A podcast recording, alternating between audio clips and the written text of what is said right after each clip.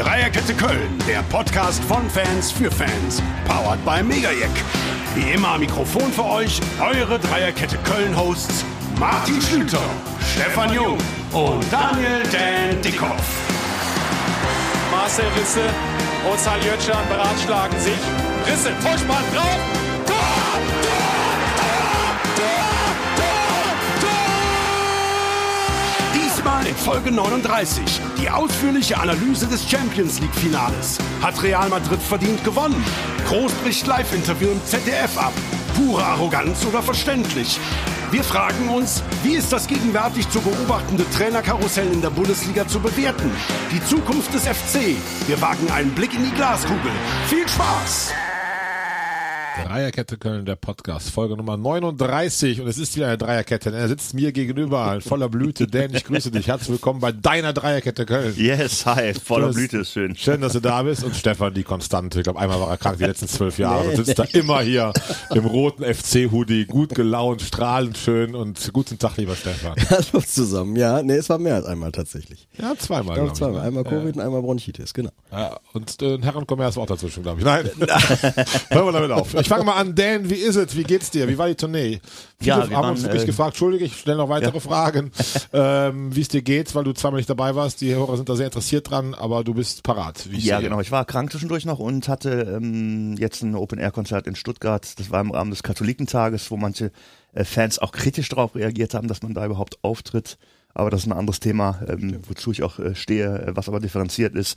Jedenfalls äh, hat man ein sehr, sehr schönes Konzert vor ein paar tausend Leuten ohne Maske vor dem Stuttgarter Schloss. Das hat Oh, sehr, sehr, sehr viel Spaß gemacht. Bei gutem ja. Wetter noch? Ja, stabiles Wetter war richtig toll. Ah, klasse. Ja. Aber sonst Tournee, kurz, äh, wie soll ich sagen, Pandemie ist überstanden, die Resonanz ist gut, Zuschauerzahlen sind wieder da, ohne Maske. Nee, das ist noch ein weiter Weg. Das ist, Okay. ähm, viele Leute kommen noch nicht, viele Leute ähm, haben immer noch, also wir machen jetzt noch Konzerte, die teilweise vor zwei Jahren hätten stattfinden sollen. Und viele Leute haben natürlich nicht ihre äh, Eintrittskarten schön aufgereiht am Kühlschrank. Äh, viele vergessen es tatsächlich, manche Leute ähm, was ist in, in der Zwischenzeit längst weggezogen. Das ist also alles jetzt so, wir müssen diese ganzen Altlasten, sag ich mal, noch abarbeiten. Und dann hoffen wir, dass, dass wir wieder ein Publikum kriegen, das halt wirklich neue Karten kauft und dann auch mit frischem Schwung äh, mit uns den Weg ist. weitergeht. Genau. Also es ist noch ein weiter Weg und viele Leute haben auch noch Angst, in Räumen zu sitzen, in denen halt mehr als 100 Leute sich aufhalten. Ist ja. das doch noch so? Das Ja, ich kriegt man viel mit, dass Leute sagen, nee, nee, jetzt so mit ein paar hundert Leuten in, in einem Raum mit einem Dach, das äh, mache ich nicht. So. Ja, interessant. Das hatte ich gastronomisch gedacht, wäre überstanden. Bei uns ist das jetzt nicht mehr spürbar, dass die Leute noch Respekt haben. War es bis Anfang April auf jeden Fall. Aber scheinbar dann im kulturellen Es gibt noch so ein Sektor. paar Leute und das ähm, ist, glaube ich, auch schade, weil viele Leute unterschätzen, dass sie das auch brauchen. Also sowohl den, den Kneipenbesuch eben als, aber als auch Mhm. Konzerte, dass man rausgeht, mit Leuten zusammen Musik genießt im selben Raum und eben nicht vom Computer und dass man die Atmosphäre eines Live-Events wirklich, ähm, dass einem das auch gut tun kann, psychisch und das vergessen viele Leute. Und psychologisch für dich nach äh, überstandener Krankheit plus auch Pandemie war für Künstler, glaube ich, die schwerste Zeit neben Gastronomen und vielen anderen. Aber ich glaube, für euch war es wirklich mega, mega schwierig. Aber das ist wahrscheinlich schon so ein inneres Glücksgefühl, oder auf der Bühne zu stehen. Ja, das ist, das ist unbeschreiblich. Also gerade jetzt in Stuttgart auch, dass man wirklich vor dem Publikum ist, das eben ohne Masken da steht. Und die Leute, man, es war noch Tageslicht am Anfang, man konnte die Begeisterung in den Gesichtern sehen. Das ist wirklich äh, unbeschreiblich. Schön. Sehr schön. Stefan, Samstagabend Fernsehen geguckt? Ein bisschen. Ein bisschen. ZDF bisschen. oder was anderes? Äh, nein, ich war tatsächlich, mir ja kaum zu sagen. Wir hatten einen Förderstammtisch. Aha. Äh, der Fidelen Burggrafen. Oh, habe ich äh, Fotos gesehen. Sah sehr fröhlich aus. War es auch. Also Ich muss mal ganz kurz, wenn ich ganz kurz unterbrechen darf. Ja. Was ich an Dreierkette neben vielen anderen Dingen total schätze, ist, dass ich hier Montag für Montag Wörter höre, die ich in meinem Leben vorher noch nie gehört habe. Ohrfeige sehe ich zu was noch? Ja, nee, aber ich, vor allem vom, vom Stefan, also Förderstammtisch. Dieses Wort, ich kenne das Wort fördern und das Wort Stammtisch, aber Förderstammtisch höre ich gerade zum ersten Mal in meinem Leben. Was ist das? Der Förderstammtisch setzt sich zusammen aus den Freunden und Förderern der Fidelen Burggrafen, was ja eine grundsätzliche Familiengesellschaft ist. Und der Markus Schneider, der Präsident, hatte vor, ich weiß jetzt gar nicht mehr, acht, neun Jahren halt die Idee, so eine Art Förderkreis aufzubauen. Da sind wirklich äh, Leute drin aus allen möglichen Gesellschaften, Rote Funken, Prinzengarde, was weiß ich, Braunsfelder, Kölner Narrenzunft etc., die halt sich zur, ja, zur Auflage gemacht haben, den Verein tatsächlich zu fördern, weil der finanziell am Ende war äh, vor einigen Jahren und ähm, dann haben ein paar Jungs den halt übernommen und den wieder fit gemacht, unter anderem eben auch mit diesem Kreis der Freunde und Förderer. 120 Euro Jahresbeitrag sind 10 im Monat völlig okay und dann gibt's halt viermal im Jahr einen Stammtisch, wo sich alle treffen, viel Spaß haben. Wir waren jetzt am Weinfest und ähm, ja, Und da wird auch das Geld ist- gesammelt, oder? Ähm, da wird Geld gesammelt, um den Tag zu sponsern, sagen wir mal. Mhm. Und natürlich, wer darüber hinaus, äh, da gibt's schon den einen oder anderen Kandidaten, die dann sehr, sehr bereitwillig und großzügig sind, um auch noch mehr Geld Okay. zu geben. Ja, ja. Also insofern ist das eine, eine runde, nette Angelegenheit. Berufliche Neugierde, bei welchem Winzer gesessen auf dem Weinmarkt? Bei Finkenauer. Ah, Bei mir. Ja, selbstverständlich. selbstverständlich. Ich war letzte Woche war ich in Eckernförde, da gibt es bestimmt einen Förde-Stammtisch. Aber das ist wieder was anderes. Ich, ich komme nochmal zurück nach dem Fördestammtisch. Stefan, hast du am Samstag de- trotz genau, des genau. Also ich wollte tatsächlich 21 Uhr, habe ich gedacht, ne, 12 Uhr 11 fängt das an, 21 Uhr schaffst du locker, hat jetzt nicht ganz gepasst. Also zur zweiten Halbzeit war ich da, Ja. habe aber wohlweislich vorher auch den Rekorder, nee, heute heißt ja äh, doch Festplattenrekorder, wie heißt das dann? Das Ding programmiert. Äh, ich habe die erste Halbzeit dann ähm, am Sonntag mir auch nochmal angeguckt und ja, ich bin ein bisschen enttäuscht äh, insgesamt vom Ergebnis her Warst du sowieso. Liverpool? Ich war ja, ja, du, als ob du es nicht wüsstest. Roten deinen komischen Facebook-Posts andauernd. Nein, ja, ich, ja, doch klar, war ich für Liver. Ich, ich, ich habe halt ein grundsätzliches Problem mit, mit Real und ähm, deswegen. Die die Bayern so oft gepackt haben. Ach, nicht, weil die die Bayern so aufgenommen haben. La, La Bestia Negra war ja nun auch jetzt nicht äh, ohne. Also, ähm, nee, nee, deswegen gar nicht mal, sondern äh, ich bin dann tatsächlich eher dann äh, Barcelona-affin, Ja. äh, weil Barcelona eben wie der FC auch völlig unabhängig ist im, im Vergleich zu anderen Mannschaften oder Clubs und von daher hänge ich da eher an, an Barcelona als jetzt an Madrid. Äh, finde auch grundsätzlich Finanzgebaren und den Perez finde ich sowieso große, große Katastrophe. Ah, egal. Ja, Jedenfalls habe ich für, für für ja. Liverpool äh, gehalten. Also was heißt gehalten? Unterm Strich war mir auch völlig Wumpe. Äh, ich finde einfach, sie hätten es verdient. Ja. So, das, das ist das Ding. Das kannst du ja sagen, gut verdient hat's der, der hinter ein Tor mehr schießt, klar, aber äh, ich Für fand sie haben schlug dein. Herz denn? Auch ein Tick für Liverpool, wobei ich auch irgendwelche Sympathien für Real Madrid hege. Ich habe eine Stadionführung mit meinen Söhnen gemacht und Ja. ähm, die haben so ein Museum auch in dem Stadion. Das war schon sehr, sehr beeindruckend und das hat einfach eine Aura. So und ich bin auch durchaus ein Toni Kroos äh, Fan, zu dem wir ja später noch kommen und deswegen war ich ja, es war so, ich war so ein, einen ganz kleinen Hauch für Liverpool, aber ich konnte damit auch leben, wie es dann gelaufen ist. Und sportlich, ich habe immer gelesen, es wäre so glücklich gewesen. Ich muss zugeben, ich habe die erste Halbzeit eigentlich gar nicht gesehen, war dann noch im Lokal und äh, wenn man Arbeit eine Theke macht, dann guckst du mal bei irgendwelchem Lärm vom Reporter drauf. Zweite habe ich dann intensiver gucken können. Ähm, ich fand jetzt das nicht so, dass Liverpool so viel klar besser war. Es ist die erste Halbzeit, ich frage mich naiv, aber ich fand die zweite Halbzeit relativ ausgeglichen, außer dass durch der Realtorwart einen unglaublichen Sahnetag erwischt Richtig, hatte. absolut. Also ich habe gelesen, irgendwo Courtois auf Schwäbeniveau, also das war schon stark. Also knapp dran, knapp dran. Also ich habe ich hab, ich hab die die erste Halbzeit war schon äh, Liverpool äh, klar überlegen, das Ja. hat sich in der zweiten Hälfte ein bisschen angeglichen, aber ich finde auch diese diese diese wirklich wirklich hundertprozentigen Torchancen. Courtois hat ein paar Mal richtig geil gehalten, aber was wir aus der FC-Saison noch haben von Duda vom vom leeren Tor, Tor äh, solche Chancen hatte Liverpool jetzt auch nicht. Also Nein, ich sag ja gut, okay, es, es waren so drei, vier tatsächlich wirklich Hochkaräter, dass da Mhm. keiner von reingeht, das war schon tragisch auf eine gewisse Art und Weise. Und ähm, es gab äh, so, so einen 10 Minuten Zusammenschnitt, glaube ich, auch auf The Zone, äh, Ja. auf YouTube zu sehen. Äh, also hast du Gefühl, von den 10 Minuten hast du, ich glaube, das Tor von Madrid ist da drin als schon und dann noch eine weitere Chance. Äh, das das Abseitstor war da gegeben drin, Tor, genau. genau. Ja. Ansonsten hattest du nur rote Angriffe in dieser Zusammenfassung. Also das spricht ja auch Bände. Ne? Also gut, Ja. Klopp hat's sportlich genommen, fand ja auch sehr Ja, sehr souverän. sportlich. Das finde ich, Ja, also das mag ich ich am Klopp auch sehr klasse. gerne. Ist echt Ja, ein Sportsmann, ja, ne? ja. Auch mit nach Klatschen ist der Richtig. nie nachtretend oder fies oder Genau. so. Das finde ich. Und nach vorne blickend. Wir haben so Chance Richtig. wieder, machen weiter. Ja. Geiler Sportsmann. Ja. Äh, drumherum gab es tierische Turbulenzen, Einlass, Chaos und irgendwie, ich glaube, die UEFA war mir gar nicht vorbereitet, französische Polizei auch nicht. Ich persönlich muss sagen, ich kriege echt kalte Kotz, wenn ich dann sehe, sehe so, so eine Künstlershow wie beim Super Bowl vor Anpfiff und überall leuchtende Pyros, also nicht Pyros von Fans, Ja, sondern auf dem Rasen schön. und was, was wäre schön, genau. Und dann kriegen die es aber nicht im Griff, dass bei so einem Spiel die Leute nochmal ins Stadion gehen können. Das ist schon eine Schande, finde ich, für die UEFA bei so einem, dem wichtigsten Spiel des Jahres, aus UEFA-Sicht auf jeden Fall. Ja, Ja, es, wurde halt, es wurde noch kolportiert, dass halt irgendwie, irgendwie über 1000 gefälschte Eintrittskarten ähm, von Liverpooler Seite am Start waren. Wenn das stimmen sollte, ist das natürlich ein Problem. Wenn dann Leute drin sind, die gefälschte Karten haben und dann stehen vor der Tür noch Leute, die äh, reguläre Karten haben. Das wäre ein Fall, wenn Weil das das, Problem, Entschuldigung, auch wäre, wenn du mit gefälschter Karte reinkommst, wäre ja auch ein Bauern. ja auch ein Armutszeugnis. Armutszeugnis, Ja, also, das ist ja. richtig. Genau. Also wenn es so ist, dass man mit reinkommt, wobei ich habe jetzt gestern bei der Süddeutschen hervorragend aufgearbeitet, fast auf zwei Seiten, so ein bisschen Hintergründe auch zu den Geschehnissen. Da war eher vermutet worden, dass sie diese gefälschten Karten ein UEFA-Argument ist, was aber gar nicht so richtig stimmte, sondern eher so vorgeschoben war, dass einfach die Orga so desaströs war. Allen voran war es wohl so, dass die französischen Bahnen auch gestreikt haben. Es fuhren wohl wenig, wesentlich weniger Bahnen von Paris Zentrum nach Saint-Denis.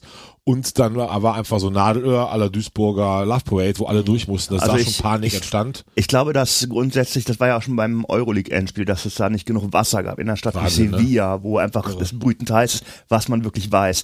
Das äh, deutet schon darauf hin, dass den Herren von der UEFA, ähm, und das gilt für, glaube ich, alle Fußballverbände, die Basis wirklich egal ist, dass die auch gar keine Ahnung mehr Danke, haben, Dan. was in den Leuten vorgeht. Das ist, da, da sehe ich dann die Parallelen zur katholischen Kirche.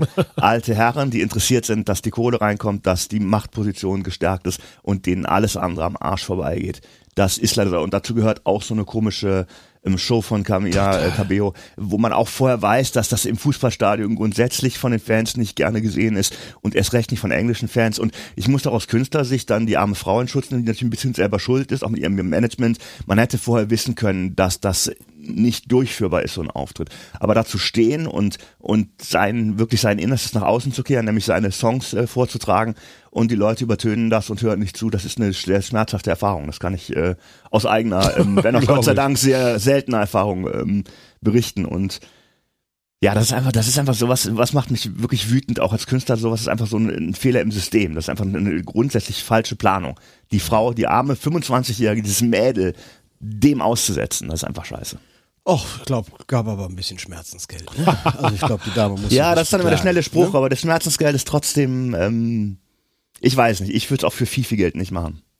Das ist ja, das ist äh, eine sehr hehre Einstellung. Und also an sich müsste sie es ja auch, also wenn sie es ein bisschen verfolgt hat, durfte sie ja wissen, dass das äh, kein Super Bowl ist, sondern dass Fußballfans da überhaupt keinen Bock auf so einen Scheiß haben. Entschuldigung. Aber Ist ja so. Katastrophe. Ja, ja. Also, Ja, das stimmt auch. Andererseits, sie, ich gebe euch beiden recht. Einerseits äh, Schmerzensgeld und da verdient gut dran, hat Medienwirkung sondergleichen, aber ich glaube, das Künstler, die Künstlerehre oder das Künstlergefühl dann so, da zu spielen und wird nicht vom Publikum angenommen, ist trotzdem verheerend. Da wird mir auch jeder Künstler weiter leid tun. Äh, Die UEFA ist halt der, der Nobel meines Erachtens, so einen Scheiß überhaupt zu planen und das zu machen. Und da bin ich sehr bei Dan, nicht im Fokus den Fans zu haben, egal ob der in, Frank in Sevilla kein Wasser kriegt oder hier nicht irgendwie richtig ins Stadion kommen kann, weil Ja. das hat ja auch der FC Liverpool zwischen bestätigt, wo eigene, einige Fans mit normaler Karte überhaupt keine Chance hat, mit Pfefferspray dann weggedrängt wurden Ah, und so so weiter. Also finde ich echt so eine Schande für den Fußball und ganz schlimm. Und man hat gerade bei FC Liverpool und wirklich leidvolle Erfahrungen, 1985 Heise-Stadion, Brüssel mit, glaube ich, 39 Toten, nach auch schlimmen Krawallen, Ausschreitungen, keine Frage. Aber ich finde, daraus muss man auch gerade lernen, dass bei diesen Spielen doch die Orga seitens der Verantwortlichen 100% klappen muss. Ne? Was ich noch ein bisschen, das ist ein anderes Thema, aber äh, Stichwort Fanverhalten, was ich ein bisschen bedauert habe, war, dass die Liverpool-Fans tatsächlich die Siegerehrung nicht abwarten ich konnten. Das fand ich im Gegensatz dazu, muss ich die Freiburger Fans nochmal hervorheben, die halt erstens da blieben, obwohl es halt um, um, um die, um die ähm, Brause ging, um, um Red Bull ging. Und die ihre eigene Mannschaft noch gefeiert haben, trotz der Niederlage. Da, da können sich in dem Fall die Liverpooler Fans eine Scheibe von abschneiden, finde ich. Fand ich auch, hatte ich auch äh, gedacht, ups, und gerade Liverpool rühmt sich auch sehr mit, die besten Fans der Welt zu sein und haben sicherlich mal auch eine Wahnsinns-Gänsehaut-Atmosphäre in der Enfield Road, aber das fand ich auch merkwürdig und nicht sehr sportlich. Kommen wir zu Herrn Groß. Fangen wir mit dem Interview mal an und mit Herrn Nils Kaben. Stefan, ich bin gespannt. Also, du wirst es gesehen haben und wahrscheinlich mehrfach schon. Kannst du Toni Groß verstehen? Fandest ganz kurz, ganz kurz zusammenfassen für die, die es nicht gesehen haben? Fass es zusammen, denn, ja. Ja, der Toni Groß hat ein Interview mit ähm, dem ähm, Nils Kaben vom ZDF gehabt, direkt nach Spielschluss und ähm, kriegte eine Frage gestellt. Ähm, also erst ging es darum, hat er erzählt, dass seine Kinder da sind, dass für ihn ein besonderer Triumph ist und dass er es noch nicht realisieren kann. Und dann fragte Nils Kaben, ob Real Madrid überrascht wurde, unter Druck zu geraten äh, gegen den FC Liverpool. Und dann ist, äh, hat Groß schon ein bisschen die Fassung verloren in seiner Antwort. Dann kam noch eine zweite Frage, wie war die? boah, Eine zweite Frage, die jedenfalls auch negativ Darauf, darauf war. zielte, auch wieder negativ Ja. war und dann ist er einfach Und gegangen. Dann ist er gegangen erstmal und dann hat er, ähm, er hat, vorher noch gesagt, du hattest jetzt 90 Minuten Zeit, dir vernünftige Fragen aus oder Ja. auszudenken. Und dann kommt und dann kommen solche Scheißfragen. Und dann hat dann nachher ähm, ist dann nochmal vorbeigekommen an der Kamera und hat nochmal in die Kamera gesagt, schlimm, ganz schlimm, wirklich. Also es Genau, war schon das ist typisch quasi, deutsch auch noch. Genau, Ja, das das du aus ne? Deutschland kommst. war ein Skandal im Prinzip. Ja, das nur viele Leute, die es nicht gesehen haben. Fast wie Waldemar Hartmann Rudi Völler 2003. Das war ein anderes Thema. das war aber noch geil, sagen wir mal. Das war geil. Die Ja, Völler ich bin, bin da tatsächlich ein bisschen zwiegespalten. Äh, Also Nils Gaben, Mann mit seiner Erfahrung, also der ZDF-Reporter, hat die Frage vielleicht ein Stück weit unglücklich formuliert. Nun hat er ja natürlich nicht mit zwei solch in Anführungsstrichen negativen Fragen angefangen. Er hat brav gratuliert und äh, darauf hat Toni Kroos ja auch noch standesgemäß geantwortet. Eben genau das, äh, zum ersten Mal seine Kinder eben alle im Stadion waren und so weiter und so weiter. Äh, warum er dann ein Stück weit überdreht, äh, ist eine andere Frage. Mir wird das aber insgesamt in den letzten 48 Stunden zu hoch stilisiert. Ja. Äh, es ist passiert gut aus Ende. Ich, meines Erachtens müsste man sowieso die ganzen Field Reporter wie auch immer abschaffen. Äh, ich finde es ohnehin unsinnig, direkt nach dem Spiel diese O-Töne zu erhaschen. Der Junge hat jetzt gerade zum fünften Mal die Champions League gewonnen. Ich, nochmal, seine Reaktion möchte ich nicht gutheißen, fand ich auch völlig überzogen. Okay. Ähm, aber lass ihn doch erstmal feiern, ne? Warum direkt wieder vors Mikro zerren und so weiter? Das finde ich halt insgesamt nicht in Ordnung. Ja, dazu muss ich auch ergänzen, noch der, der, der Mehrwert für den Zuschauer ist gleich null. Richtig. Da wird die Frage gestellt, wie fühlst du dich? Ja, ich kann es nicht beschreiben. Genau. Und dann hat man das schon realisiert? Nee, hat man noch nicht realisiert. Also, oh, leck mich Ja, doch am ist Arsch, da kann ich doch mitsprechen im Ja. Chor. Ja. Ja. Ich fand sehr schön im Kontext, Belareti hat dann, ähm, war auch etwas erschreckt von der Reaktion und hat, wo- wollte seinen Kollegen in Schutz nehmen und meinte dann, in zehn Jahren werden wir drüber lachen. Ja, Das ja. fand ich einen sehr dämlichen Spruch, weil in zehn Absolut. Jahren sich kein Arsch mehr an dieses Interview erinnern wird. Also. Per Mertesacker Ja, wiederum aber als Co-Kommentator hat wiederum dann äh, den Toni Kroos ja. in Schutz genommen, sagt, er kann das ja verstehen, diese Fragen nach Spielschluss. Per Mertesacker selber gebranntes Kind mit der Eistonne in äh, Brasilien 2014 nach Ja, dem richtig, ja, aber das war, da hat Boris Büchler aber wirklich richtig scheiß Fragen gestellt. Ja. Also da, da würde ich sagen, da war ich auch voll auf Mertesacker Seite und habe das auch abgefeiert. Und ich fand das jetzt nicht so dramatisch. Es kam halt die Frage so nach dem Motto, ob man überrascht war, dass das Real Madrid so eingeschnürt war, um es jetzt mal frei zu übersetzen. Und das war sicherlich schon eine Überraschung, dass Liverpool so drückend überlegen war. Das hätte man von einem Real Madrid nicht zwingend erwarten können, sondern gibst du eine sachliche Antwort und gut ist. Also das fand ich jetzt nicht dieses negative, typisch Deutsche. Das fand ich tatsächlich 2014 so bei, bei Boris Büchler und Per Mertesacker. Äh, das fand ich ein Katastropheninterview. Aber ich fand das jetzt nicht so dramatisch. Also ich habe ich hab da einen ganz anderen Ansatz zu. Ich finde tatsächlich, es ist dem, es steht dem äh, Fußballer meines Erachtens nicht zu, ein Interview abzubrechen. Das Okay. ist nicht seine Aufgabe. Ich finde, dass äh, zu seinem Gesamtpaket seiner fürstlichen Entlohnung gehört auch, dass er die Medien bedient. Denn diese Field Reporter, man kann über Sinn und Unsinn streiten, aber sämtliche Sender, ZDF, Sky, wie sie alle heißen, tragen erheblich zum Gehalt dieser Fußballer bei. Und, und es ist, im Vertrag steht mit Sicherheit drin, dass Medienarbeit zu leisten ist. Und wenn Menschen intelligent sind wie der Groß, und das ist er, meines Erachtens, ich bin ein großer Groß-Fan, dann hat er die Aufgabe, dieses Interview über sich ergehen zu lassen oder ihm vielleicht zu sagen, noch nicht, ich bin in einer Viertelstunde erst bereit zum Interview. Aber wenn er sich stellt und sich dem Mikro, dem Interview stellt, dann hat er die Aufgabe, die Fragen zu beantworten. Er kann meines Erachtens in die Antworten reinpacken. Das ist eine, die Frage ver- verwundert mich jetzt sehr. Man kann auch diesen, diesen, diesen, diese Fragen auseinandernehmen in seinen Antworten. Aber er hat den Job, den verdammten Job, sag ich mal, diese, die Presse zu bedienen. Und wenn er das nicht kann, dann ist das in einem höchsten Maße unprofessionell. Und so sehr ich ihn auch verstehen kann, dass ihn das genervt hat in dem Moment, fand ich das, wie gesagt, hochgradig unprofessionell. Ja, Martin, deine Meinung, los jetzt. Meine Meinung. Ja, jetzt koch doch in dir, jetzt raus damit. Ah, Kochen geht zu, zu rund um den FC, aber ähm, ich bin eher auf Großseite. Ich finde, dass bin bei dir, dass grundsätzlich die Medien bedient werden müssen und dass sie auch eine Verantwortung haben, die Spieler da entsprechend zu kommunizieren. Aber kurz nach Spielschluss, kurz äh, auf dem Feld, wenige Minuten nach Abpfiff, äh, kann das schon manchmal schwieriger sein. Ich meine, da ist Adrenalin pur, sicherlich ausgeschüttet in alle Richtungen. Plus, ich glaube, da geht es beim Toni Kroos auch so ein bisschen darum, um die allgemeine Anerkennung, Wertschätzung seiner unfassbaren sportlichen Leistung. Da möchte ich euch zwei, drei Fragen zu stellen. Und er hat gerade fünfte Mal die Champions League gewonnen und äh, ein Reporter aus seinem Heimatland ist eher in so einem Nöckelmodus, ja, aber, aber jetzt ein bisschen glücklich und Liverpool war ja stärker. Kann ich schon verstehen, dass man dann eher, wie soll ich sagen, et- etwas mehr Huldigung hätte oder etwas mehr Lob oder was auch immer, äh, als es dann Nils K. rübergebracht hat. Ich fand als ich es gesehen habe, habe ich ihn total gefeiert, ähm, fand, dachte ich, überragend und wie cool und auch wie spontan. Mit ein bisschen drüber nachdenken und auch Austausch mit 200 Leuten drüber, finde ich, hätte Groß aber auch die Größe wieder haben können, zu lachen, zu sagen, lieber Nils Gaben, am nächsten Mal stellst du bessere Fragen, schönen Tag noch. Er hatte gerade gewonnen. Es war ja ein Glücksmoment. Und da war er schon so ein bisschen verächtlich. Hey, ganz kurz, unser Jonas Hector hat doch in, na, direkt nach dem Hinspiel von der Relegation gesagt, dumme Fragen stellen kannst du gut.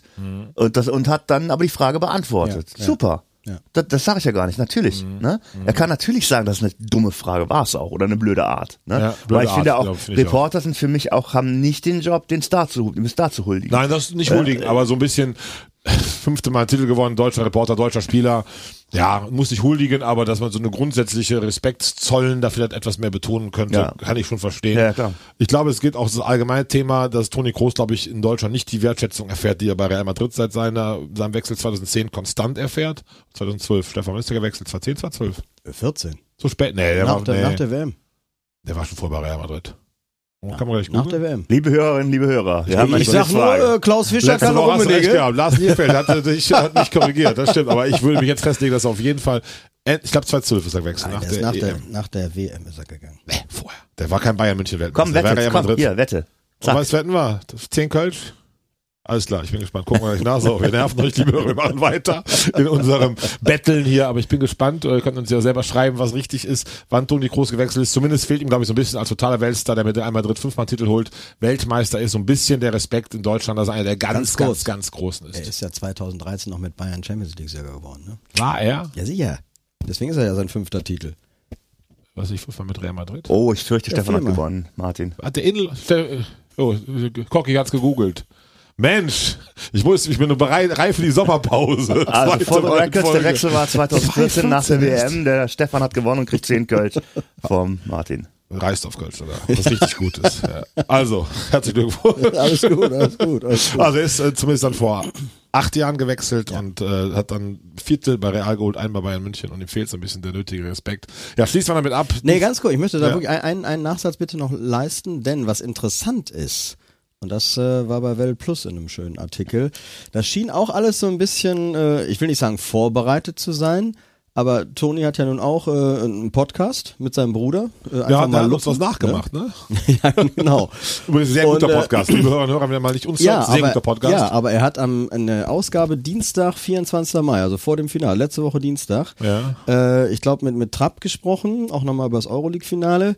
Und da hat er nämlich Thomas Wagner, unseren vielleicht baldigen Gast, Ja. äh, ein bisschen niedergemacht. Okay. Und hat dann dem Trapp gegenüber geäußert, naja, und der Feld Field, Rep Rep Field Reporter, wie ist ja der Name allein schon, ähm, naja, äh, der hat ja auch 120 Minuten Zeit gehabt, sich mal eine vernünftige Frage auszudenken. Also kam genau die gleiche Aussage und jetzt kommt das schon wieder. Also das hat auch so ein bisschen System anscheinend. Okay, scheint das Als einfach ob er so, so einen diese Hass hat auf Reporter, die, die auf die äh, Presse oder beziehungsweise Reporter wie auch Journalisten. Keine Ja. Ahnung.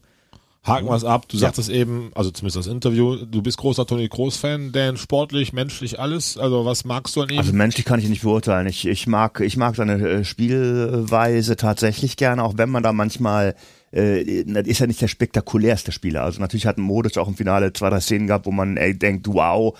Und diese Wow-Momente hat man nicht, aber über das Ganze, ich denke auch diese, diese unglaubliche Anzahl an Erfolgen, ähm, solche, so viele Titel zu gewinnen, das spricht für sich als Stammspieler und wirklich als der Hand. Man hat bei Toni Groß ganz oft das Gefühl, dass er einen Pass spielt, der nicht spektakulär wirkt, aber Sekunden später kommt dann eine ganz entscheidende Szene und als ob er quasi das schon vorausgeahnt hätte. Also ich bin, bin großer Fan von seiner Spielweise und seiner Technik und äh, wie gesagt, da ist er, da steht er, ist er über jeden Zweifel erhaben, meines Erachtens. Stefan, sportlich das groß. Also ich bin da so in der Mitte. Also ich will mich nicht den Kritikern anschließen, die nur den Querpass Toni nennen und so weiter. Ne? Also das hat schon, ja, also ich, ja, also ich bin da, ich, ich würde ihn aber auch nicht aufs Schild heben. Also ich finde ihn tatsächlich relativ unspektakulär. Er hat auch kein gutes Spiel gemacht am Samstag. Nein. Also die Kritiken waren auch vernichtend, äh, wenn man äh, an den an den die Fachzeitschriften äh, an hab denen gut sich orientiert. Und ähm, also ich Nee, ich, ja, ist okay und, und ganz ehrlich, und da sind wir wieder bei dem Punkt, ja, klar hat er fünfmal die Champions League gewonnen. Ja, aber er hat nicht bei Freiburg gespielt, er hat, ne, er hat bei Bayern München gespielt, er hat bei Real Madrid gespielt.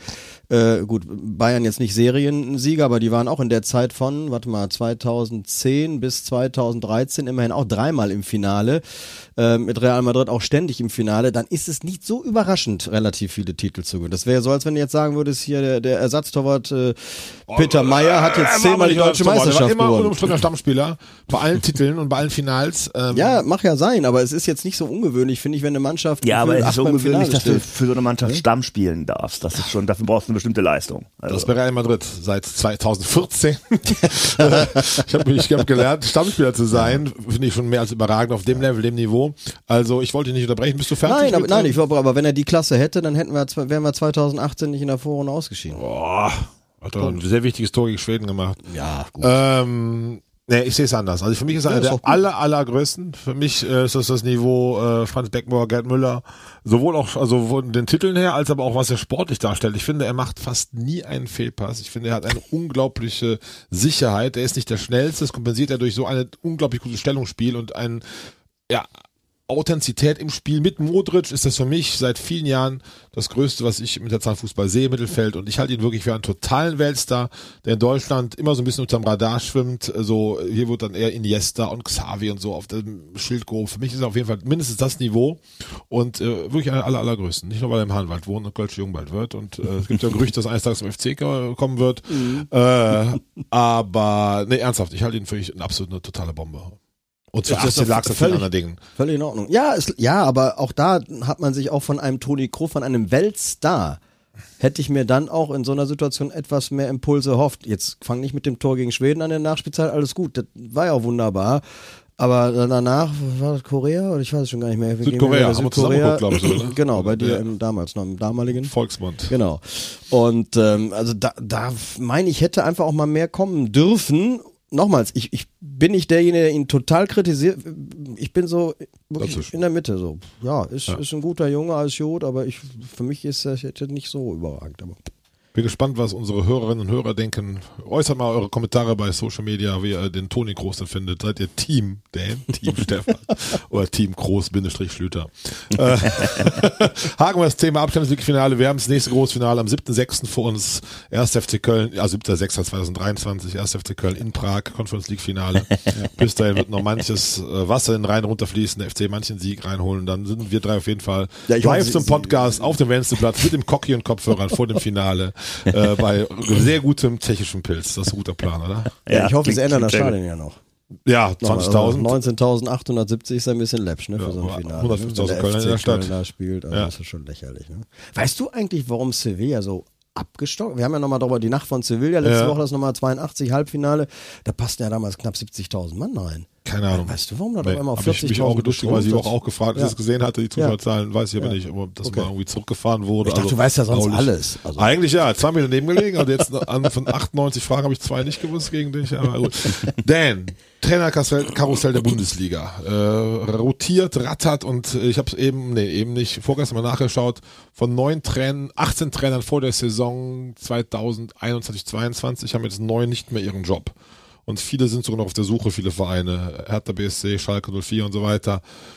Ich finde das eine sehr bedenkliche, komische Entwicklung. Und also das, also Hire und Fire, gerade auf diesem wichtigen Posten scheinbar immer mehr en vogue ist und Also ich so kann nichts aufgebaut werden, Ich oder? finde total ungewöhnlich, dass das so wirklich nach dem letzten Spieltag so in dieser, in Mhm. dieser Anzahl passiert. Das kenne ich überhaupt nicht. Aber ich glaube, auf die Saison hochgerechnet ist, glaube ich, nicht so eine ungewöhnliche Zahl. Mhm. Ich denke eigentlich, was mich dieses Jahr und auch letztes Jahr viel mehr ge gewundert hat, ist, dass Vereine denken, ein Trainer funktioniert bei uns auch, weil er bei einem anderen, Tra anderen Verein funktioniert. Das Stichwort Twitter und auch Rose.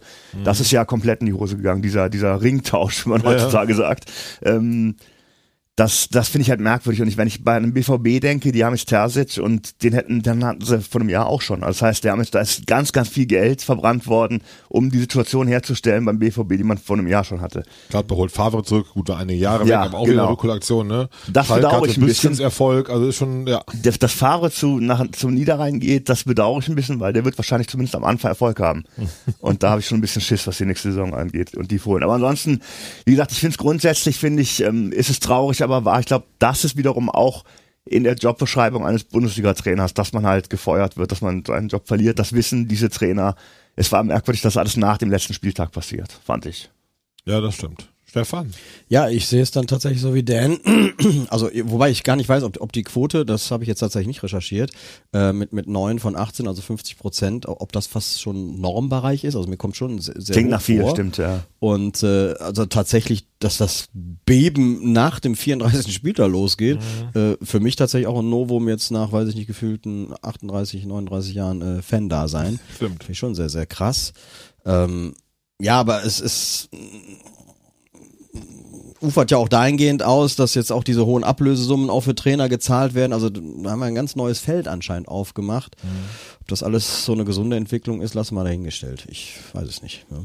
Also ich glaube, es ist halt erkannt worden, dass der Trainer eine immense Bedeutung hat. Sehen wir in Köln ja seit letzten Sommer extrem, Ja. ne, was das Ja. ausmacht, ein guter Trainer, für ein gutes Trainerteam. Das finde ich grundsätzlich positiv, weil ich glaube, der Einfluss ist schon mega groß.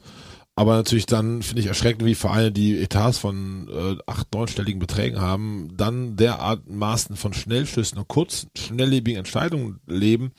Wenn Gladbach einen Hütter holt, von dem er überzeugt ist, dann muss ich dir noch zwei, drei Jahre eine Chance geben. Ja. Und genauso Dortmund von Rose. Ich meine, Rose Stärken, Schwächen sind immer noch da, die wusste man noch vor der Saison. Also das und dann nicht dem Mann noch die Zeit zu geben, was aufzubauen, wenn jetzt nicht die völlige sportliche Krise da ist, was weder in Mönchengladbach gut zu Ende der Hinrunde vielleicht, aber die haben ja versöhnlich gute Rückrunde, Rückrunde gespielt. gespielt, ja. äh, Borussia Dortmund ist Zweiter geworden.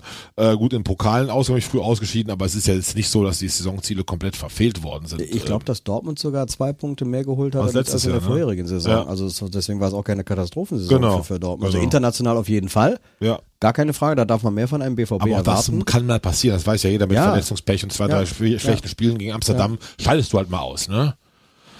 Also ich finde es merkwürdig, Ja. ich finde es eine lustige Geschichte am Rande, dass irgendwie es gab ja diesen, dieses Karussell, dass äh, Hütter von Gladbach nach Frankfurt wechselt, Rose von Gladbach nach Dortmund und Glasner von Wolfsburg zu Frankfurt und alle haben geaugt, dass Glasner allen voran du, ich will jetzt keinen reindrücken, äh, schnell entlassen wird und äh, das nicht packt in Frankfurt. Ja. Der ist nun der Held der Saison, hat den europäischen Titel geholt.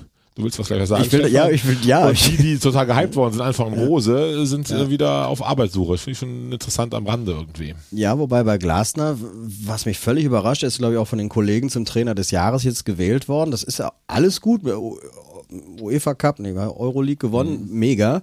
Aber ganz ehrlich, äh, die Rückrunde der Frankfurter in der Rückrunde, die sind 15. Ne, Gerade mal Das ist ein paar der Preis für Pünktchen mehr Europa. als, als Bielefeld oder Fürth und so weiter. Und ich finde, das kann nicht der Anspruch von Eintracht Frankfurt sein.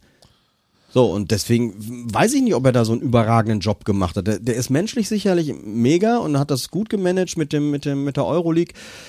Aber das, das weiß jeder, aber das sind auch, das sind K.O.-Spiele, äh, das kann auch mal ganz schnell durch, durch fünf Lattentreffer in die andere Richtung gehen Absolut. und dann bist du raus, ja, und dann stehst du da und. Wobei die schon, die Ja. haben ab, ab, spätestens ab Halbfinale haben sie die Bundesliga auch echt schleifen lassen, auch gezielt und bewusst. Das stimmt. Ja. Insofern, das wäre etwas besser gewesen als Platz 15 sonst. Die hätten sich ja sechs, sieben Punkte mehr geholt, wenn sie sich nicht Ja gut, ja, aber das ist die Frage, war- tat das Not, schleifen zu lassen? Also ich meine, auch das, man darf ja nicht vergessen, eh, auch da geht's ja um sehr, sehr viel Geld.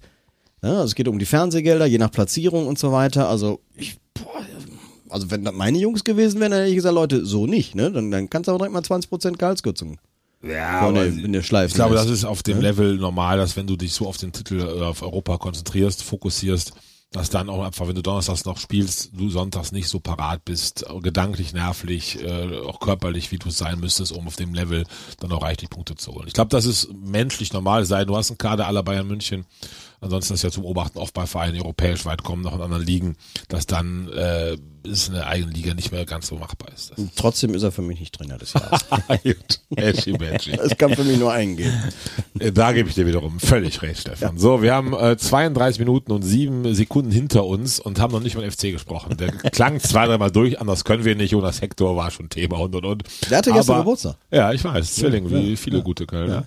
Nebenbei. Äh, Danke. Ja, danke.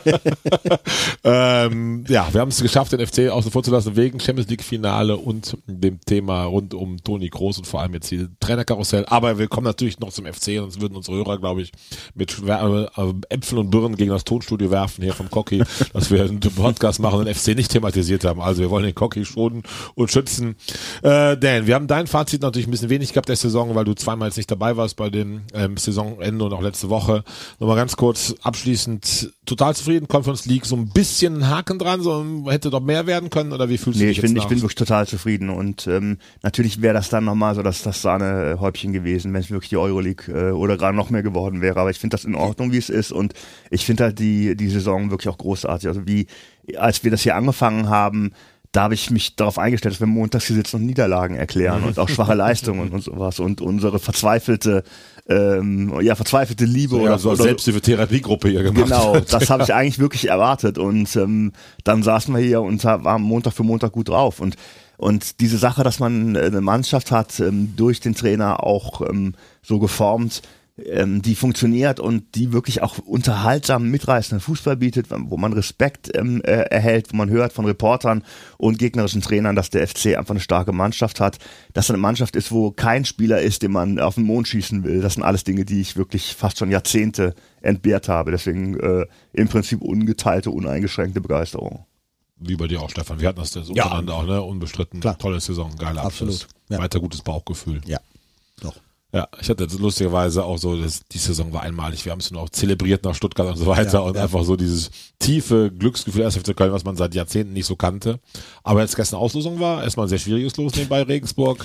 Begann schon wieder die Vorfreude, so, okay, wann bist du terminiert, fahren wir hin, wie fahren wir hin? Also es geht, brodelt schon wieder und geht dann wieder weiter. Ja, aber ganz zu ehrlich, neuen Entschuldigung, wenn ich das schon wieder ein, aber schwieriges Los. Ja, äh, dumm in ihr Falle. Äh, 15. der zweiten Liga. Das kann nicht ein schwieriges Los für den ersten FC Köln sein. Nein. Wäre für jeden Bundesligisten ein schwieriges Los. Man weiß doch aus Erfahrung, dass das fiese Dinger sind. Erste Pokalrunde, du bist doch nicht richtig fit, bist doch in der Vorbereitung. Dann kann es aber auch ein Amateurverein sein. Dann kannst du auch als Bayern München sagen, oh, wir müssen zum Victor äh, SC Viktoria Köln, die sind top motiviert und aber Regensburg ist ja besser als Viktoria Köln. Natürlich sind sie besser. Ja, aber der FC ist auch besser als Regensburg. Also es ist kein schwieriges Los. Es ist okay. Es ist ein machbares Los.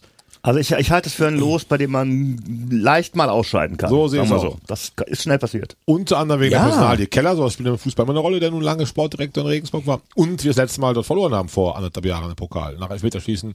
Allerdings haben wir auch die schlechtesten Elfmeter aller Zeiten geschossen. Janis Horn als Elfmeterschütze. Also du meinst also, wenn jetzt die Bayern beispielsweise nach Festenbergsreuth gelost worden wären, hätten sie alle jetzt gesagt, oh scheiße, haben wir beim, ja haben wir beim letzten Wenn sie Mal, nach ja, ist schon Fürth klar. gelost worden ja, wären, du weißt, du weißt, was ich meine, dass sie dann alle sich in die Hose machen und sagen, scheiße, da haben wir mal verloren. Wir können uns ja auf FV dich. Weinheim einigen. Ne? Das wird wahrscheinlich genauso ein Grottenkick wie, also wir, wir haben im Elfmeterschießen verloren, da muss aber, wir haben ja 2-0 geführt. Ja. Wir haben das Spiel klar dominiert vor anderthalb Jahren, wenn das Genau, war. ja, ja. So, und dann, ja, diese Konstanz hatten wir damals halt nicht. Das einzige Problem, da bin ich bei euch, erste Runde ist sehr, sehr früh. Äh, man ist vielleicht noch nicht so eingespielt, aber das sind die Regensburger in dem Moment auch nicht. Also, also Fangen Woche ganz früher an. Ja, Die aber fangen- ganz ehrlich, also wenn, wenn du das nicht packst, dann hast du das aber auch nicht verdient. Gut. Es ist, Der ist ein bisschen nöckelig heute. ja, ich habe schwieriges Los, ich habe schwieriges Los. Hammerlos. Und das erste Los, wir wurden das erste gezogen, soll man positiv sehen auf jeden Fall. Ja, aber das äh, war ja nun nebenbei das Pokallos. Ähm, es gibt so drei Personalien, die ich persönlich noch sehr spannend finde. Fangen wir mal an mit äh, Modest. Ich habe ja immer noch so im Hinterkopf, dass ich mir gut vorstellen könnte, dass er geht. Ehrlich gesagt, teilst du meine Skepsis-Einschätzung oder Dan, oder bist du sicher, dass die Franzose weiter in Köln spielen Ähm, Also ich weiß, ich weiß nicht, ich würde jetzt nicht sagen, dass ich ihm äh, so totale Vereinstreue und Vereinsliebe unterstelle, weil ich glaube auch, dass ihm auch Geld wichtig ist, was ich ihm auch jetzt nicht nicht vorwerfen möchte. Ich stelle mir so ein bisschen die Frage, ob das nicht eventuell gar nicht so verkehrt wäre, wenn man für ihn noch ordentlich Geld bekäme. Der FC braucht Geld und ich ich möchte mal Verhalten äh, anzweifeln, dass er nochmal so eine Saison hinlegt, wie die vergangene. Das glaube ich nicht, dass er das hinkriegt. Sorry. Deine Einschätzung, Stefan? Bauchgefühl sagt nicht, dass er geht. Ähm, ich glaube schon, dass er äh, weiß, was er hier hat, dass er verwurzelt ist. Familie fühlt sich sehr, sehr wohl. Äh, klar, er ist sicherlich auch ein Vogel, der gerne mal über das Finanzielle nachdenkt, sonst wäre er wahrscheinlich damals nicht nach China äh, gegangen. Schön formuliert, ja. Weiß aber auch, äh, dass er da sehr schnell Schiffbruch erleiden kann. Und also ich würde es jetzt auch gar nicht mal so negativ sehen. Also ob er wirklich nochmal so 20 Dinger raushaut, ist, ist aber auf der anderen Seite hätten wir letztes Jahr darüber gesprochen, hätte es auch keiner vermutet. Und ähm, die Chemie stimmt offensichtlich, die Anspiele sind da und also ich, nee. Also da, da, da denke ich eher, dass andere den Verein noch verlassen werden. Okay. Also ich würde mich auch freuen, wenn er bleibt, so ist es nicht, aber ähm, ich Ja, habe halt Zweifel, dass er es nochmal so hinkriegt wie dieses Würde mich auch freuen. Ich mag ihn als Typen ungemein und ich glaube, es ist diese Wichtigkeit, du brauchst schon so vier, fünf auch Spieler, die den Unterschied ausmachen. So einer ist in guter Form auf jeden Ja. Fall. Er zieht Abwehrspiel ohne Ende. Er kann knipsen wie, glaube ich, nur sechs, sieben andere in der Liga, wenn er gut drauf ist und da bin ich auch Stefan, ich traue ihm das Jahr auch noch mal zu. Ja. Siehe, wir hatten das auch mal, glaube ich, mit Lars Werner vor zwei Wochen, das Lewandowski, Ronaldo und so Genau. weiter. Nicht, dass er das Niveau hat, aber Nein, nein, diese aber Fitness es- in dem Alter, in dem Alter. dass Ja. du trotzdem Ja. noch eine Saison komplett durchstehst und Ja. nicht irgendwie dann müder wirst und so weiter. Und ich denke, selbst als nächster Schritt, wenn er sich wirklich hier wohlfühlt, jetzt einmal Vertrag bekommt, der vielleicht finanziell nicht das ist, was er sich erwünscht, aber wo er trotzdem irgendwie sagt, das ist mein Verein, hier mache ich auch mein Karriereende, könnte man sich auch vorstellen, dass er irgendwann in so eine Nils Petersen-Rolle reingerät. Vielleicht rücken irgendwann Thielmann, Lemperle so stark nach, dass er dann auch bereit ist, dann der Joker zu sein. Also das fände ich schon wichtig, ihn so zu binden und so zu halten. Aber es gibt ja ohnehin einen Anschlussvertrag. Ja, ja, der, der fünf auch nicht Jahre. so, so schlecht dotiert ist. Ne? Nö, ich glaub, das Man weiß ja die Funktion noch nicht, aber irgendwas wird man ja finden. Ne? Also Ja, das ist Stürmertrainer oder was. Ja, ja, ja. Wenn er Mediendirektor wird. äh, ja, ja, ich ja. glaube, das ja, aber auch, ich meine, er kann sich aber auch zu einer Marke, oder er ist ja teils schon eine Marke und äh, was ja auch dem FC auf der anderen Seite wieder entsprechend Geld in die Kassen spielen Total. könnte. Also von daher, gut, sollte jetzt jemand kommen, 15 Millionen auf den Tisch legen, gut, dann würde ich tatsächlich nicht dreimal drüber nachdenken, wenn er gewillt wäre, Mhm. ebenfalls äh, den FC zu verlassen. Denn ne, am Freitag wurden ja nun wieder einige Zahlen veröffentlicht, äh, die nicht gut für uns aussehen von seitens der DFL. Also ne, die viert, finanziell viertschlechteste Truppe, die wir aufgestellt sind mit knapp 17 Millionen Verlust in der, in der Saison. Und ähm, deswegen es fehlt nach wie vor jeder Cent. Das ist wohl wahr, aber nicht Ja. an Herrn Modest sparen, hoffentlich. Äh, nächste Personal, dein Liebling Timo Horn. Äh, glaubst du, er geht, sollte er gehen, Dan? Er ist nicht mein Liebling. Mein Liebling war Luis Schaub. Bin ich sehr traurig, dass der weg ist. Dein zweiter zu teuer. Liebling. Ja, ja, ja. Ähm, ich, ich, ehrlich gesagt, Ich würde es ihm wünschen, dass er irgendwo Nummer eins ist. Ich wüsste im Moment nicht, welcher Verein ihn ähm, in der ersten Liga ähm, braucht. Mhm. Ich glaube, da sind doch viele Vereine gut äh, oder ordentlich aufgestellt. Ähm, ja, ich, ich, ich würde ihm wünschen, dass er irgendwo noch Nummer eins ist und ansonsten, ähm, wenn er sich hier in die Rolle weiterhin so einzufügen bereit ist, ist natürlich für den FC auch gut, so eine starke Nummer zwei zu haben. Ja. Stefan. Ja, ich sag mal, äh, für 3,2 Millionen einen Torwart auf der Bank zu haben, für einen Club mit unserer desolaten finanziellen Situation, das ist schwierig. Mhm. Ähm, keiner wird ihn vom Hof jagen, aus gutem Grund weil er eben ein Eigengewächs ist und, und immer für den FC stand und äh, auch gute Zeiten hier hatte, keine Frage. Sollte er den Wunsch verspüren, dann sollte man ihm meine Meinung nach keine Steine in den Weg legen. Denn nochmals, äh, er geht als klarer oder ginge als klarer Nummer zwei in die nächste Saison und dafür sind gerade 3,2 Millionen Jahresgehalt ein bisschen viel Geld für den FC. Mhm. Ja, ich bin auch das Zwiegespalten. Ich mag ihn ja auch vom Typen total. Ja. Diese Spar, also dass man einfach Gehalt einsparen muss und dass das ja. ein guter Grund wäre, wenn man denkt, Schwäbe bleibt fit. Und wir haben ja auch mit Urbik, glaube ich, auch jemanden ja. in der Hinterhand, der schon auch wie ein Riesentalent ist. Äh, ja, ich glaube, es wäre für alle Seiten besser, aber ich sehe es wie du denn, wo soll er richtig hingehen? Hat natürlich einen sehr guten, umtriebigen Berater, der wahrscheinlich schon einen Markt finden wird, vielleicht auch im Ausland, äh, Vereine, die auch bereit sind für Timo Horn das Gehalt andersweise zu bezahlen, was er jetzt kriegt. Äh, ich fände es schön, ich bin reinisch versöhnlich, wenn er eines Tages zurückkommt zum FC und dann vielleicht nochmal bei uns Ersatztorwart würde oder auch in anderer Funktion aller Kessler vielleicht auch im Verein eingebunden wird, ja. weil er ein guter Typ ist, der zum Verein passt, der uns liebt. Äh, und ich habe auch zwei, drei Stimmen gehört, dass er jetzt auch eine Wahnsinnsrolle hatte, so von der Teamhygiene her, vom Teamgeist rund um die letzten Spiele, dass er auch nochmal so ganz wichtig war und auch alle gelobt haben, wie er sich eingesetzt hat, obwohl er nicht gespielt hat. Einfach, das ist, glaube ich, wirklich charakterlich sehr einwandfrei und sehr löblich und insofern, ähm, ja, sollte man ihn dauerhaft binden, nicht sportlich, wäre es kein Verlust. Da bin ich äh, streng mit ihm und finanziell wäre es, glaube ich, ein Segen, wenn er ginge. Insofern könnte man damit leben. Eins noch, was ich spannend finde, Salih Özcan ist weg. Doch, muss der Name ausgesprochen werden. Nee, ist ja wahrscheinlich weniger. Äh, Skiri hatten wir auch schon als Thema. Stefan und ich davon ausgehen, dass es recht wahrscheinlich ist, dass er auch noch wechseln wird äh, muss man dann darüber nachdenken, den Hector wieder auf die Sechs zu stellen, Dan? Ist es noch zu früh, das zu thematisieren? Man weiß nicht, wer kommt, wer, wer, wer bleibt. Ähm. Genau, das, ich finde, da muss man wahrscheinlich echt ein bisschen die Entwicklung abwarten. Auch jetzt, es wird ja noch einer aus von Aschaffenburg oder aus der vierten Offenbach. Liga. Offenbach, Offenbach, genau. Hm. Ich weiß ja nicht, also wenn Leute so einschlagen wie Jubicic äh, letztes Jahr, dann ähm, dann kann, muss Hector nicht ins Mittelfeld. Also mhm. muss man abwarten, wie da eventuell Neuzugangänge funktionieren, finde ich. Stefan? Also mein Wunsch wäre es auch, wenn er links bliebe, mhm. weil ich ihn da halt tatsächlich sehe, das ist sein, sein, sein Job, seine Position, dass er auf der Sechs spielen kann, das hat er auch gezeigt, keine Frage, aber ich fühle mich einfach sicherer, wenn er, wenn er auf links spielt. Und äh, auch da bin ich sehr optimistisch, äh, was, was Steffen Baumgart angeht, dass er da wieder irgendeinen heranziehen wird. Also mhm. da mache ich mir im Moment gar keine Probleme. Ich denke eher darüber nach, was es ist so mit, mit der Causa Anderson. Das sind auch drei Millionen Gehalt, die auf der Bank vielleicht versauern. Ja. Äh, ja, da, also da, das, das sind ne, Probleme. Man hat ihm ja auch jetzt gesagt, äh, ne, wir suchen ja einen neuen Stürmer oder neue Stürmer. Ja. Äh, es wird für ihn ja auch nicht einfacher dann. Und äh, naja, nach der ersten katastrophalen Saison hat es ja letzte Saison jetzt auch nicht ganz gepasst, wie man sich das erhofft hat. Mhm. Und auch da bleibe ich dabei, so leid es mir tut, da sind drei Millionen einfach zu viel im Moment. Gehalt mal anders. Gehalt, ja. Ja, mhm. ja. ja ich sehe auch, bin ich völlig bei der Sport. Ich viel lieber auf der, äh, als linker Verteidiger fand ich schon immer, selbst zu ja. Zeiten, als er konstant bei Gisdol ja. die Sechs gespielt hat, dachte ich immer, oh, eigentlich ist er ein linker Verteidiger. Mhm. In der Not mal aushelfen, ja, aber ich glaube, ja. man sollte die Sechs so gestalten, unabhängig der Transfers, aber dass man dann zwei Leute hat, die auf dem Niveau wie Sali und das ist Skiri gemacht haben, oder ja. vergleichsweise das auch nächstes Jahr hinbekommen. Da bin ich bei Jubicic zum Beispiel sehr guter Dinge, dass er das sofort spielen kann. Er ist ein klassischer Sechser.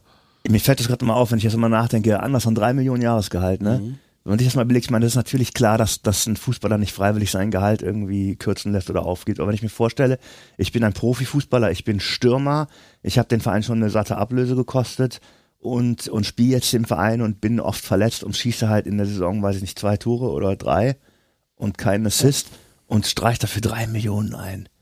Ja, ja. Ist schon problematisch. Also auch wenn ich, wenn ich jetzt Anderson wäre, jetzt nicht speziell er, sondern jeder Spieler, der, der wirklich eine untergeordnete Rolle, einen untergeordneten Beitrag zum Erfolg eines Vereins, einer Mannschaft leistet und dann so eine Kohle einstreicht. Boah, dass man sich da nicht irgendwie denkt, das Da gibt es auch viele in der Branche, okay. die das selbstverständlich machen, ne? Und dann auch eher empfindlich beleidigt sind, wenn sie nicht spielen oder wenn sie kritisiert werden. Also anders nehme ich da sogar aus. Das ist, glaube ich, ein vorbildlicher Sportsmann, Ja.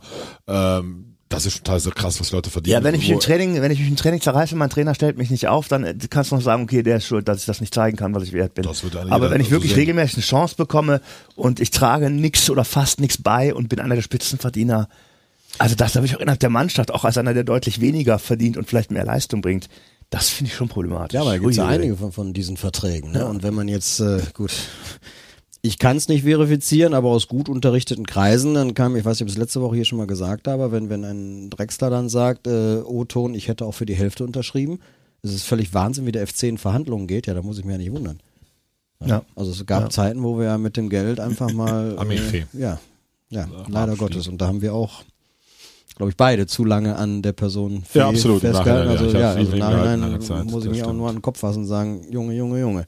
So, die Zeit Ja. ist um. Dan muss zur Physio, darf ich so sagen? Ja, das darf dann Millionen Zuhörerinnen. Das, äh, sagen wir ein bisschen Zeitdruck, sonst wird noch ein bisschen weiter quasseln. 45 Minuten sind um, aber wir dürfen natürlich nicht vergessen, noch ganz schnell das Ohrfeigengesicht der Woche zu nominieren. Wenn ihr euch vorbereitet habt, fangen wir an, äh, Stefan. Oh, nee, tatsächlich, äh, es, es war nicht in unserem Ablaufplan. ich hab's nicht, ich hab's nicht ich, gestern dachte- ich geschrieben. dachte, wir hätten keins mehr. Ich hab's auch vergessen. Ah, Also, nee, da, nee, da habe ich jetzt tatsächlich, äh, nee, dann macht ihr mal, muss ich mal schnell überlegen. Nee, ich habe ich hab auch keinen, aber ich hab, fand eben sehr schön, du hast eben von einem Nubbel gesprochen. Das, Ja. das ist der Nubbel, weil er wäre für die alle Nicht-Kölner, äh, nach den tollen Tagen wird ja diese Strohpuppe, die über den Kneipen sitzt, verbrannt sinnbildlich für alle Sünden, die man begangen hat im Karneval und das ganze Jahr davor. Und das wäre auch schon der Nubbel der Woche oder der Nubbel der Saison, könnte man nicht Stimmt. machen. Du willst Ohrfeigesicht weg, ich merke das schon. Mit deinem Ja, ich, ja, der Nubbel wird natürlich Grundhaltung. verbrannt, das ist insofern noch schlimmer. Also, ja, stimmt. So, schließen wir ab. Mein Ohrfeigesicht der Woche ganz spontan. Nils Gaben hat es trotzdem verdient. Oh, Hätte nee, Groß in Ruhe lassen sollen. Doch, nee, ich, kann, nee. Hab 39 Folgen, habe ich eins gehabt. Ich kann es nicht äh, so friedlicher aus der Sendung jetzt Ja, sagen. Nein, nee, der war keiner. wirklich, also, äh, pff, nee, das, Also. so, schlimm war es nicht. Liebe. Hörerinnen, liebe Hörer, obwohl nächsten Montag Pfingstmontag ist und wir alle bei Sonnenschein in unseren wunderbaren Vorgärten, Balkonen oder Biergärten sitzen könnten, wollen wir für euch hier zusammenkommen morgens um elf. Haben sehr wahrscheinlich einen wunderbaren Gast dabei. Äh, mehr kündige ich noch nicht an, wäre dann eine Viererkette und sind wir somit auch nächste Woche Montag zu hören mit Folge 40, wie es dann in der Sommerpause weitergeht. Wir werden regelmäßig für euch da sein, ob in der Konstanz jede Woche. Schauen wir mal, was die, die Tournee vom Dan hergibt und und und und. Auf jeden Fall freuen wir uns auf nächste Woche Montag, wünschen euch eine wunderbare Woche. Liebe Grüße, Firma 1. FC Köln und malet gut. Tschüss zusammen. Tschüss. ciao. Das war Dreierkette Köln, der Podcast von Fans für Fans, powered by Megajack. Die nächste Folge steht wie immer ab Montag 15.30 Uhr in allen Streaming-Portalen für euch bereit. Spannende Hintergrundinfos, Videos und den Dreierkette-Blog findet ihr unter www.dreierketteköln.de. Dreierkette Köln, der Podcast, wird produziert von Christian Koch im W-Ton-Studio Köln.